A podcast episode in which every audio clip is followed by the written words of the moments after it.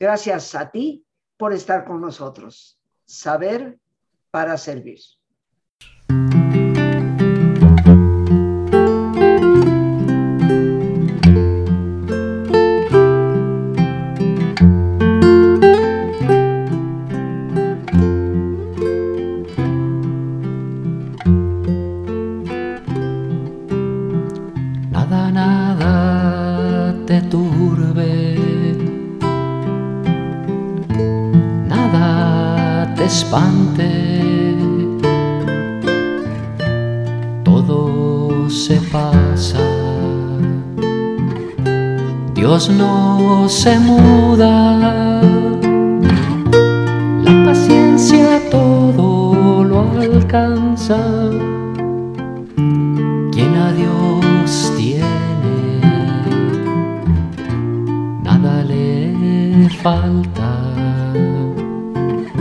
Solo Dios basta. Solo, solo Último miércoles de mes, queridos amigos.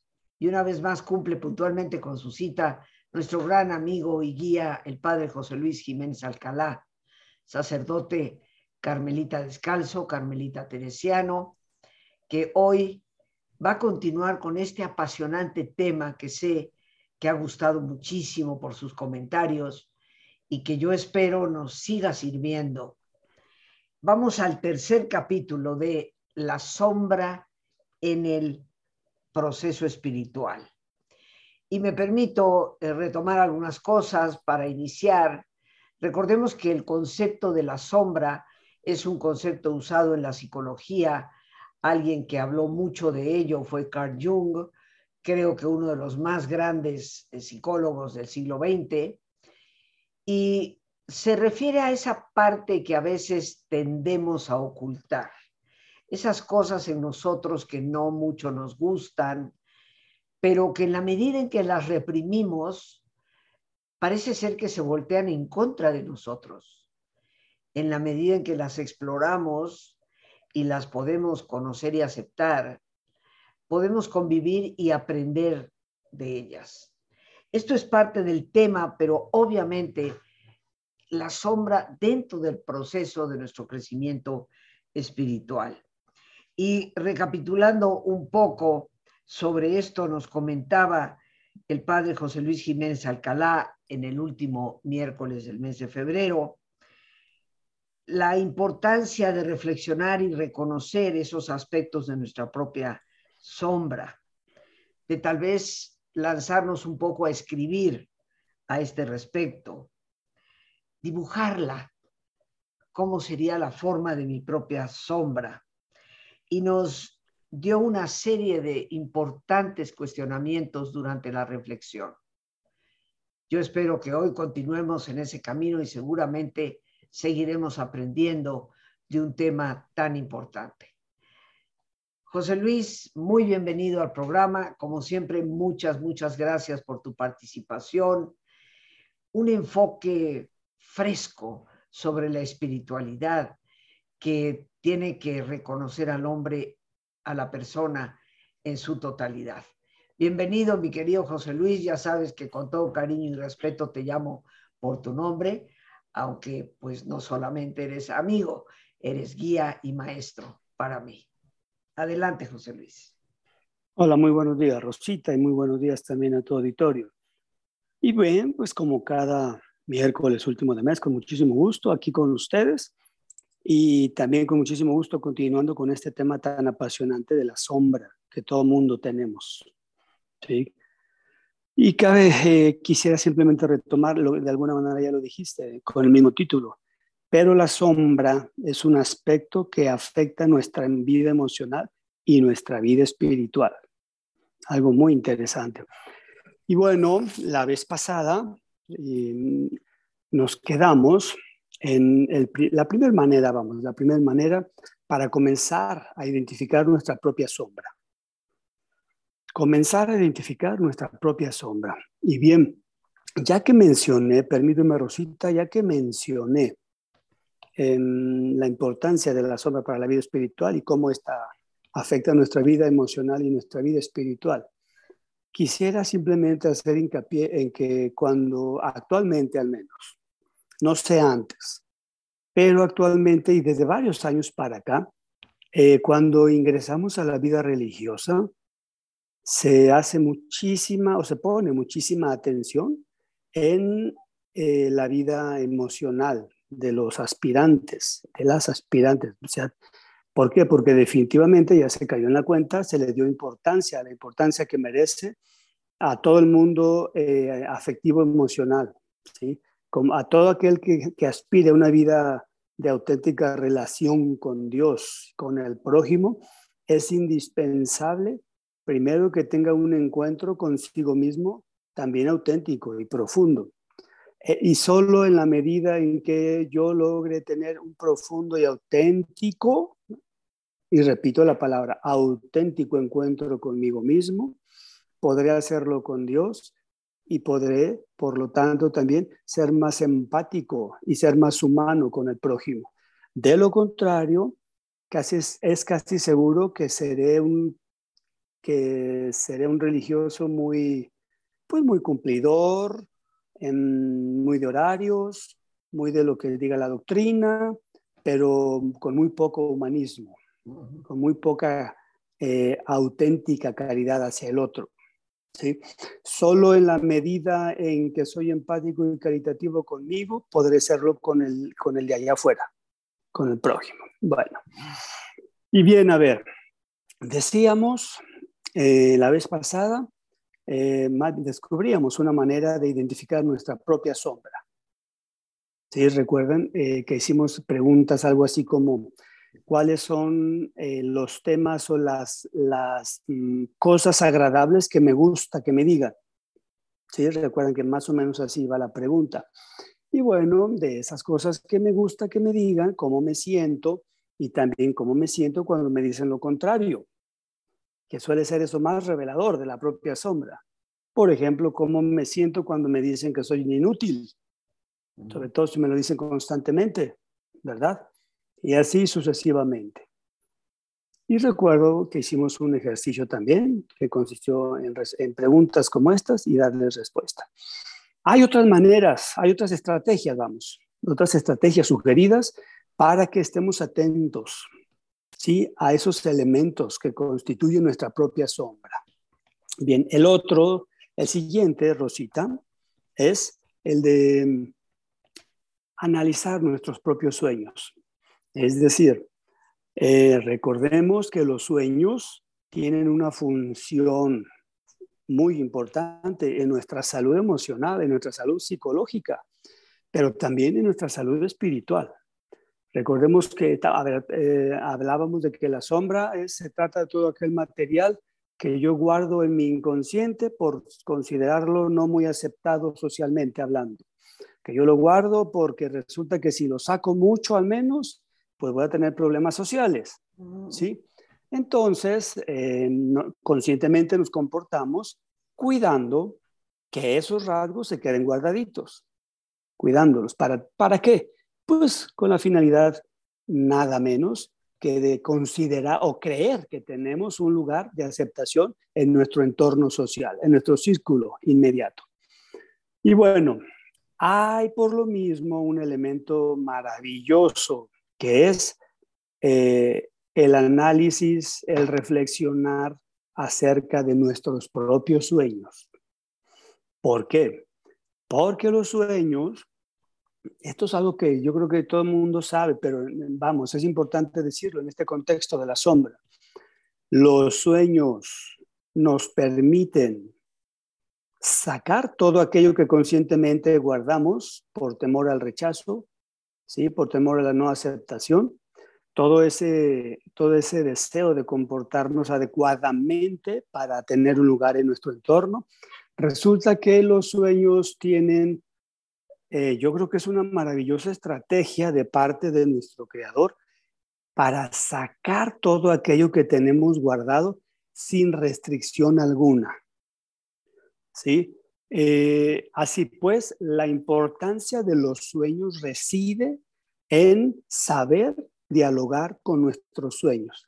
Por eso es muy importante que los sueños los anotemos más de alguna vez hemos escuchado eso, que anotemos al menos los puntos sobresalientes de nuestro sueño para después, ya que los tengamos bien anotaditos, en algún momento del día, permitirnos tener una conversación, una charla, un interrogatorio, si tú quieres, con cada elemento de nuestro sueño.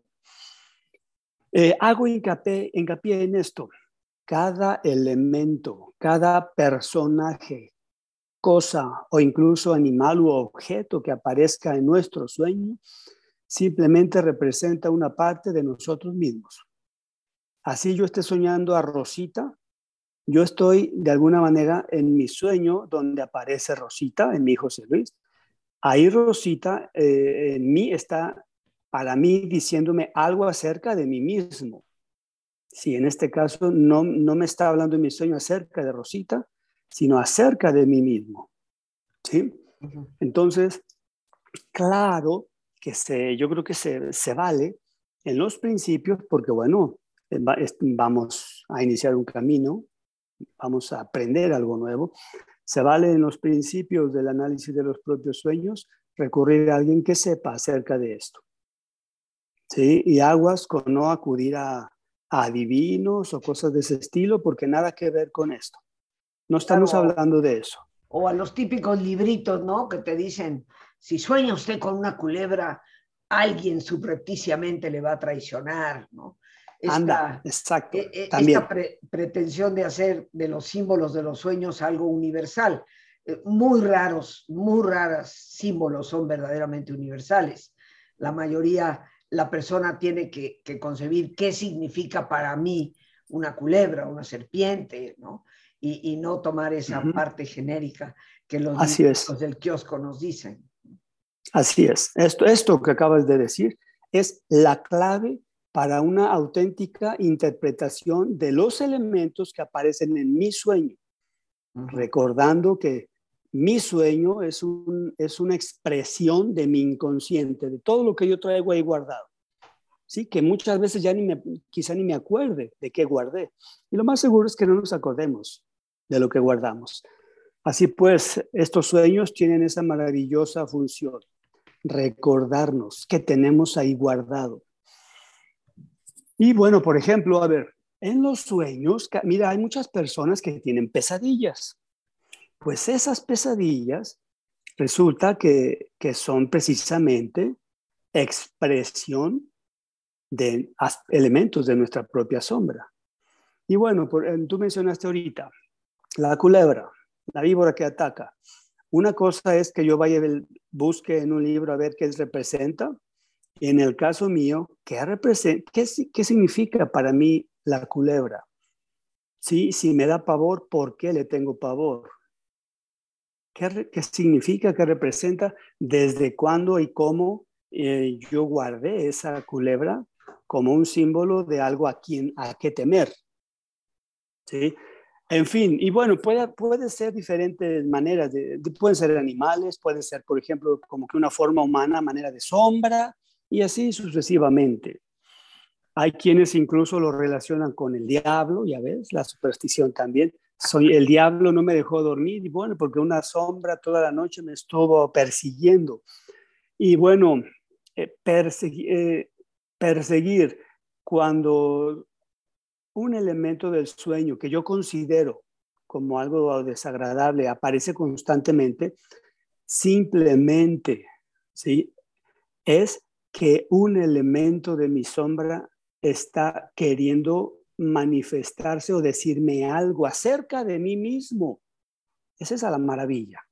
A mí esto me, me fascina, porque claro, en la medida que estoy comenzando a aprender, a permitir a cada elemento de mi sombra que se exprese y manifieste. Cada vez me voy conociendo más, lo cual es, vamos, el fundamento o parte del fundamento de la vida espiritual, del camino interior. Y por ende, después iré, pasaré a ir conociendo el actuar de Dios en mi propia, en mi propia historia, en mi propia vida, en mi caso, vamos, particular. Ahora, muy importante Casi siempre eh, la sombra puede, en estos sueños repetitivos suele manifestarse como algo desagradable, ¿eh? casi siempre. que, como ya decíamos, como una sombra, un animal que te agrede, eh, no sé, algo desagradable. Puede ser una persona que, te parezca muy fea, qué sé yo. Pensemos en personajes, por ejemplo, el jorobado de Notre Dame, un personaje que te resulta repulsivo, algo así.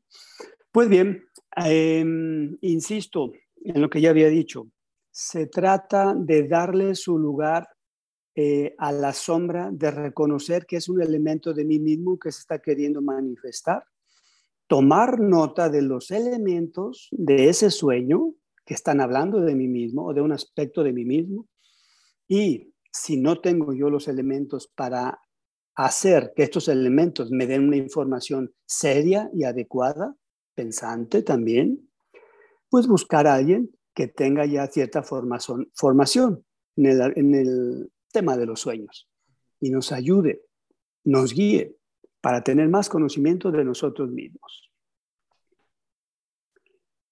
Y bueno, eh, algo muy importante, así como independientemente de la manera en que eh, podamos reconocer nuestras sombras, algo básico, punto de partida es que escuchemos que atendamos a esa manifestación.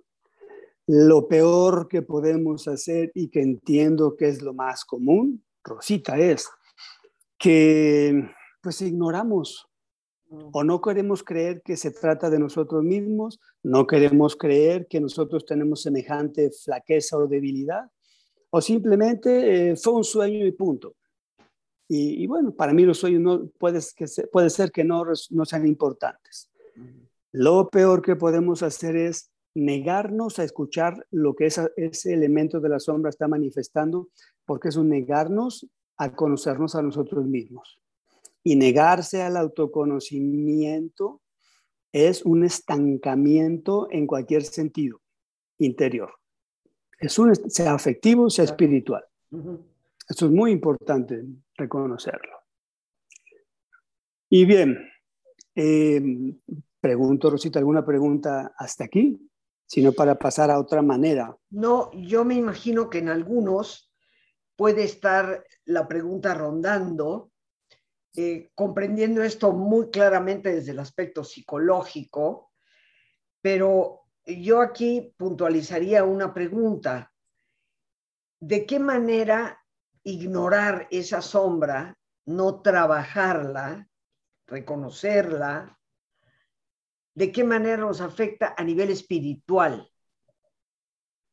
Mira, si nos afecta emocionalmente, psicológicamente, por ende, nos afecta espiritualmente. ¿Sí? Y bueno, yo creo que todos hemos escuchado casos de, pues, no sé, un, monje, un fraile, una monja, eh, pues que no se pierde un rezo, que es el primero en llegar, sin embargo sus relaciones humanas son lloradoras, son pésimas. Eh, ese, puede ser el gran indicador.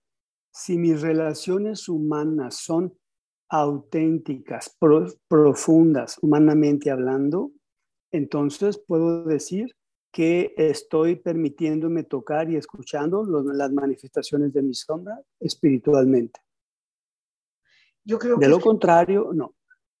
Eh, yo creo que es que para algunos todavía no alcanzamos a entender bien a bien que esa vida interior psicológica, emocional, eh, es parte de la unidad total del ser humano, O sea, somos cuerpo, mente, espíritu, como yo siempre digo, no somos cuerpo y mente y espíritu, como si fueran tres entes separados en sí y que se relacionaron como parte de un equipo de fútbol, ¿verdad? Sino que son una sola unidad y lo que afecta a uno de alguna forma puede afectar a los otros.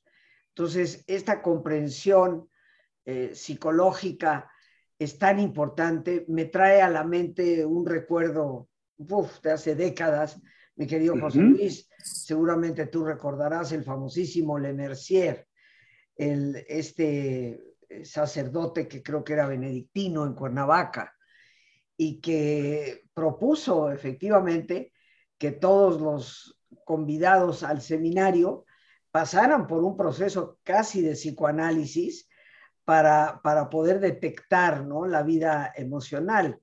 Ciertamente que yo misma como psicóloga considero que el psicoanálisis debe aplicarse cuando hay problemas muy severos en la persona y no es tal vez la vía eh, ni viable ni más adecuada para ayudar a alguien en términos generales con los problemas emotivos comunes. Pero me llama la atención, recuerdo que él eh, tenía pues en, el, en un convento que quiero recordar que era benedictino, ahí en Cuernavaca, fui a misa ahí varias veces, eh, y bueno, causó una tremenda revolución, aunque el tiempo ha comprobado que, tenía bastante razón en cuanto a, a, lo que tú mismo dijiste, que ahora ya se pide pues, pues una, una visión más clara de quién es la persona emocionalmente hablando que anhela llegar a, ser religioso y entregar su vida. Pero, ¿qué te parece, mi querido José Luis, si nos vamos a nuestro ejercicio de relajación? E inmediatamente eh, regresamos. Les recuerdo que en estos últimos miércoles del mes, la reflexión durante el ejercicio nos las hace el padre José Luis Jiménez Alcalá, siempre ejercicios de reflexión profundos. Eh, espero que, al igual que yo, lo disfruten. Así que les pido que se pongan cómodos. Cualquier posición que sea cómoda es una buena posición. Y si te es posible hacer el alto completo, el alto total, qué mejor que cerrar tus ojos. En una posición cómoda y con tus ojos cerrados, toma conciencia de tu respiración, del entrar y el salir del aire en tu cuerpo. Imagina cómo al inhalar, así como llevas oxígeno a tus células, inhalas también serenidad para tu mente.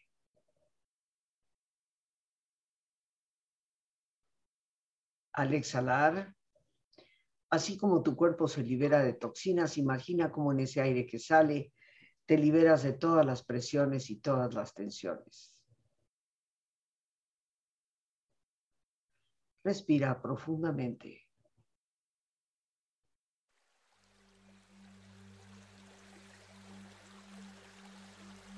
y relaja tu cuero cabelludo. Todos los músculos que cubren tu cabeza.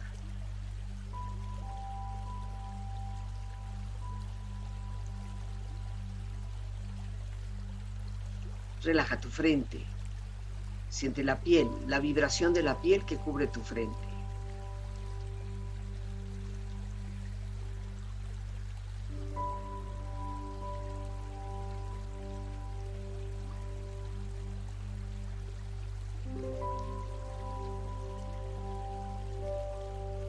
Relaja tus párpados, los tejidos que rodean tus ojos.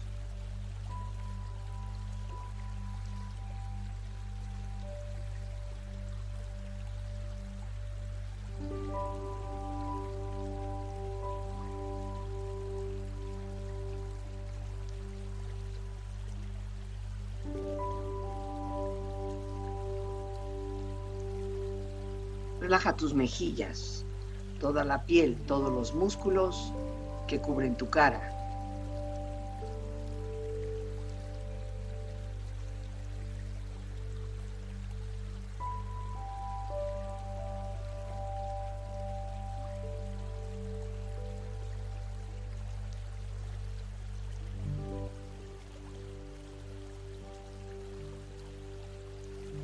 Relaja tu cuello y tu garganta. Siente su flexibilidad, equilibrio, balance.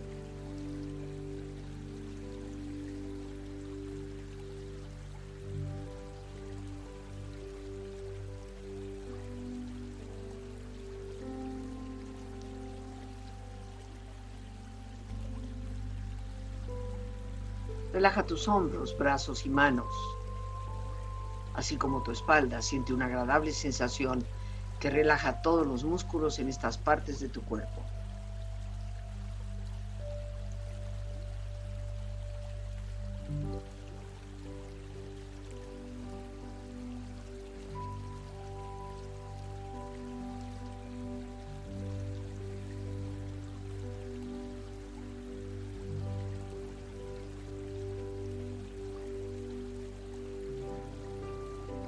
Relaja tu pecho exterior e interiormente, relajando todos los músculos, imaginando a todos tus órganos internos funcionar rítmica y saludablemente.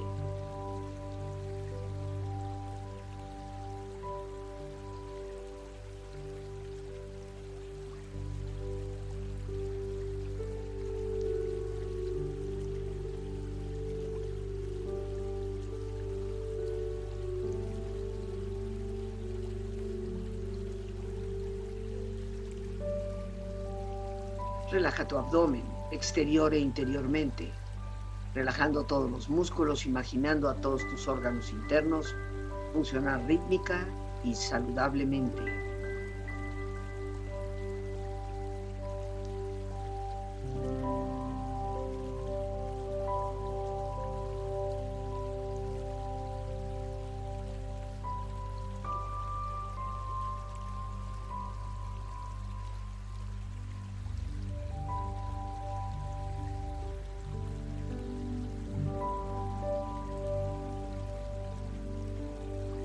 Relaja tus muslos, tus rodillas, siente la piel, la vibración de la piel que cubre estas partes de tu cuerpo.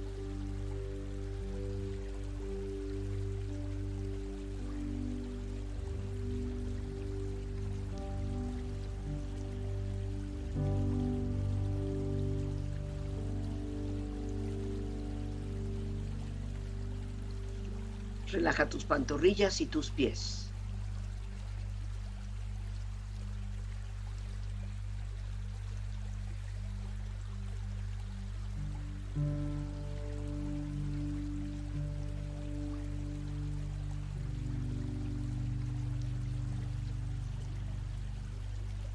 Con tu cuerpo profundamente relajado, proyecta en tu mente la imagen de un lugar ideal para el descanso.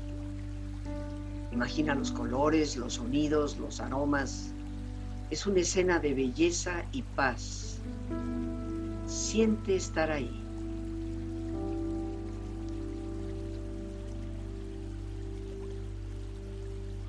Con tu cuerpo relajado y tu mente serena, reflexiona.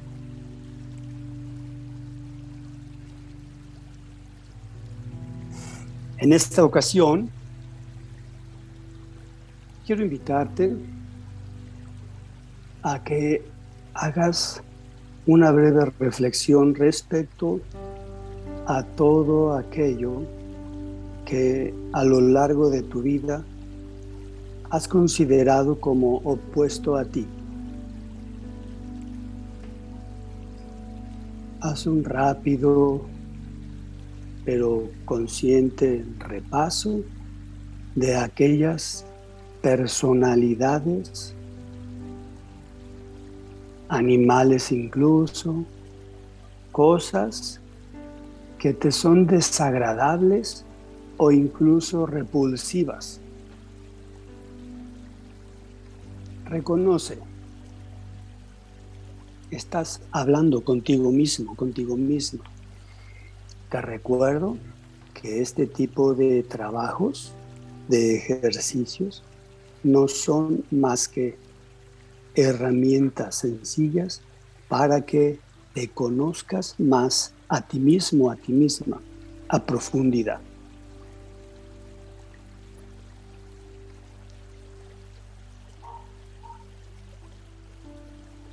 Recuerda también, sobre todo, personalidades que te son desagradables. Seres humanos cuya manera de ser, sus características, no físicas, o quizá no tanto físicas, sino sobre todo su conducta, su moral, su manera de proceder y hasta su manera de hablar, de pensar, te son incómodas. Piensa, piensa en alguien que reúna estas características.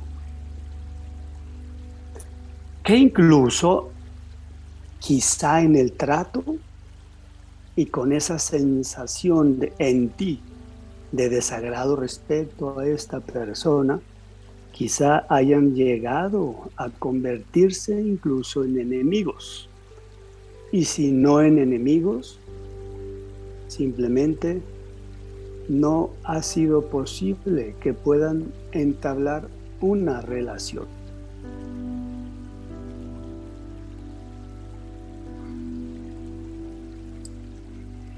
Pues bien, teniendo presente, refrescándote a ti mismo, a ti misma, la memoria sobre aquellas personalidades que te han sido desagradables, quiero recordarte, quiero que también traigas a tu mente un pasaje evangélico, un Jesús en acción, a un Jesús en aquella ocasión en que les dice a sus amigos, a sus discípulos, han oído que se dijo, ama a tu prójimo y odia a tu enemigo. Pero yo les digo, amen a sus enemigos y oren por los que los persiguen.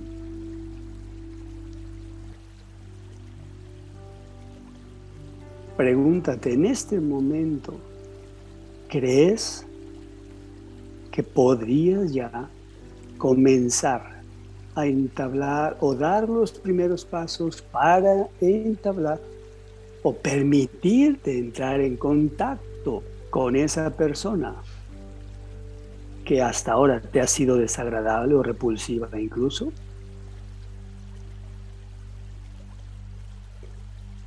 Te comparto y me parece muy importante invitarte a que te quedes con la siguiente reflexión respecto a los enemigos que Jesús hace.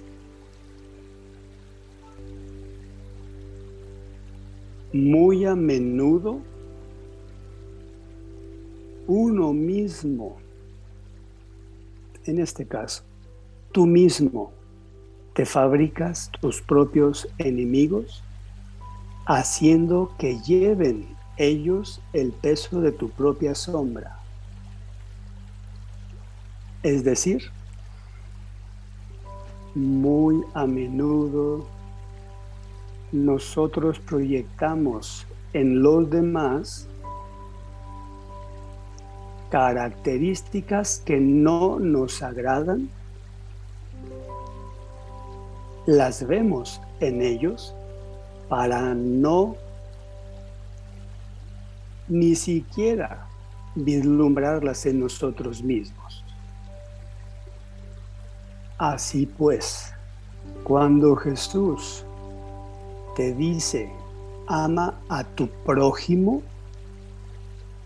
y ama a quien bendice, a quien te persiga, te está diciendo, reconoce, acepta, abraza e incluso ojalá y llegues a amar estas características que tienes dentro de ti que hasta ahora no has logrado aceptar. Eso en eso consistiría de fondo amar a tu prójimo, amar a tu enemigo. Así pues, quédate con la siguiente idea, partiendo del Evangelio, de las palabras de Jesús. Un enemigo muy bien puede ser simplemente aquel en quien yo proyecté todo aquello que no quiero reconocer ni aceptar en mí. Amar a mi enemigo entonces va a ser más reconocer todo lo que tengo aquí guardado, que hasta ahora no he querido aceptar, tomarlo y con humildad comenzar a amar esas características propias.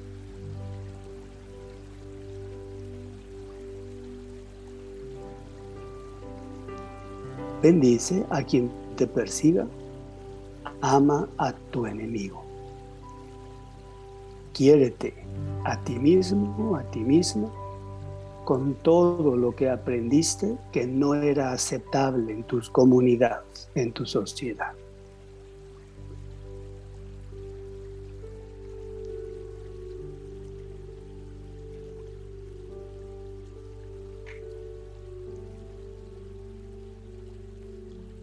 Respira profundamente. Relájate bien. Y con esta experiencia empieza lentamente a estirarte. Brazos, manos, piernas y pies. Moviendo tu cuello, bostezando si lo deseas. Haciendo que tu cuerpo retome tu nivel habitual de actividad hasta muy lentamente abrir tus ojos. Ojos abiertos, bien despierto, muy a gusto, bien descansado y en perfecto estado de salud, sintiéndote mejor que antes. Regresamos con nuestro invitado, el padre José Luis Jiménez Alcalá. José Luis, eh, eh, pues muchas gracias por esta reflexión. Me recuerda profundamente el hecho de que la oración misma es un tiempo de reflexión profunda también sobre nosotros mismos. Eh, como tú sabes, pues yo doy talleres, diplomados, cursos sobre meditación y contemplación. Y a veces las personas se asombran cuando decimos que la meditación no solamente puede ser sobre la lección divina, la palabra de Dios, sino sobre tu propia vida, sobre ti mismo, poniéndolo frente al Señor, ¿no? Y que eso es también un nivel de oración meditativa importante. Y aquí pues creo que nos has dado un buen ejemplo. Sí, de hecho ya ves que Teresa de Jesús, ¿cómo insiste en recurrir a textos del Evangelio o pasajes bíblicos, especialmente del Evangelio, para, para tener encuentros personales con Dios precisamente. Y bueno, ya ves que se vale, hay que hacer hincapié en esto, Rosita, se vale escoger un texto del Evangelio o del Antiguo Testamento también, que de alguna manera compagine con el estado de ánimo en que te encuentres cuando vas a hacer tu meditación. Eso es muy importante también. Pues bien, José Luis, nos quedan un par de minutitos para cerrar. Eh, ¿qué nos quieres decir? Mira, simplemente quisiera cerrar, bueno, se nos acabó el tiempo, eh, hay mucho todavía que decir, pero bueno, me gustaría simplemente otra manera para la que estén atentos aquí tus, tus oyentes, em, eh, muy atentos a los pensamientos que sueles tener durante el día. ¿Sí? Cuáles son las ideas respecto a las cosas, a las personas, a las circunstancias, cuáles son los pensamientos que más, vamos, invierte tu cerebro, en qué tipo de pensamientos gasta más energía tu cerebro y tu alma, por ende, tu corazón, por ende. ¿Por qué digo esto? Porque, bueno, podemos tener pensamientos alegres, podemos ser fatalistas, podemos ser nefastos, criticones, por ejemplo. Podemos ser de las personas que si el otro ríe, a mí me molesta porque se ríe. Podemos ser de las personas que si el otro ríe, yo me río junto con él, con ella, ¿sí? porque me contagió, me permito que me contagien de los estados de ánimo. ¿Por qué digo esto? Porque los pensamientos también son una manifestación de nuestra propia sombra. Entonces, aguas. Y con los pensamientos, puede ser que también comience a vislumbrar el humor que solemos traer ordinariamente. Puede ser el humor ordinario, pero también ciertas reacciones espontáneas ante circunstancias.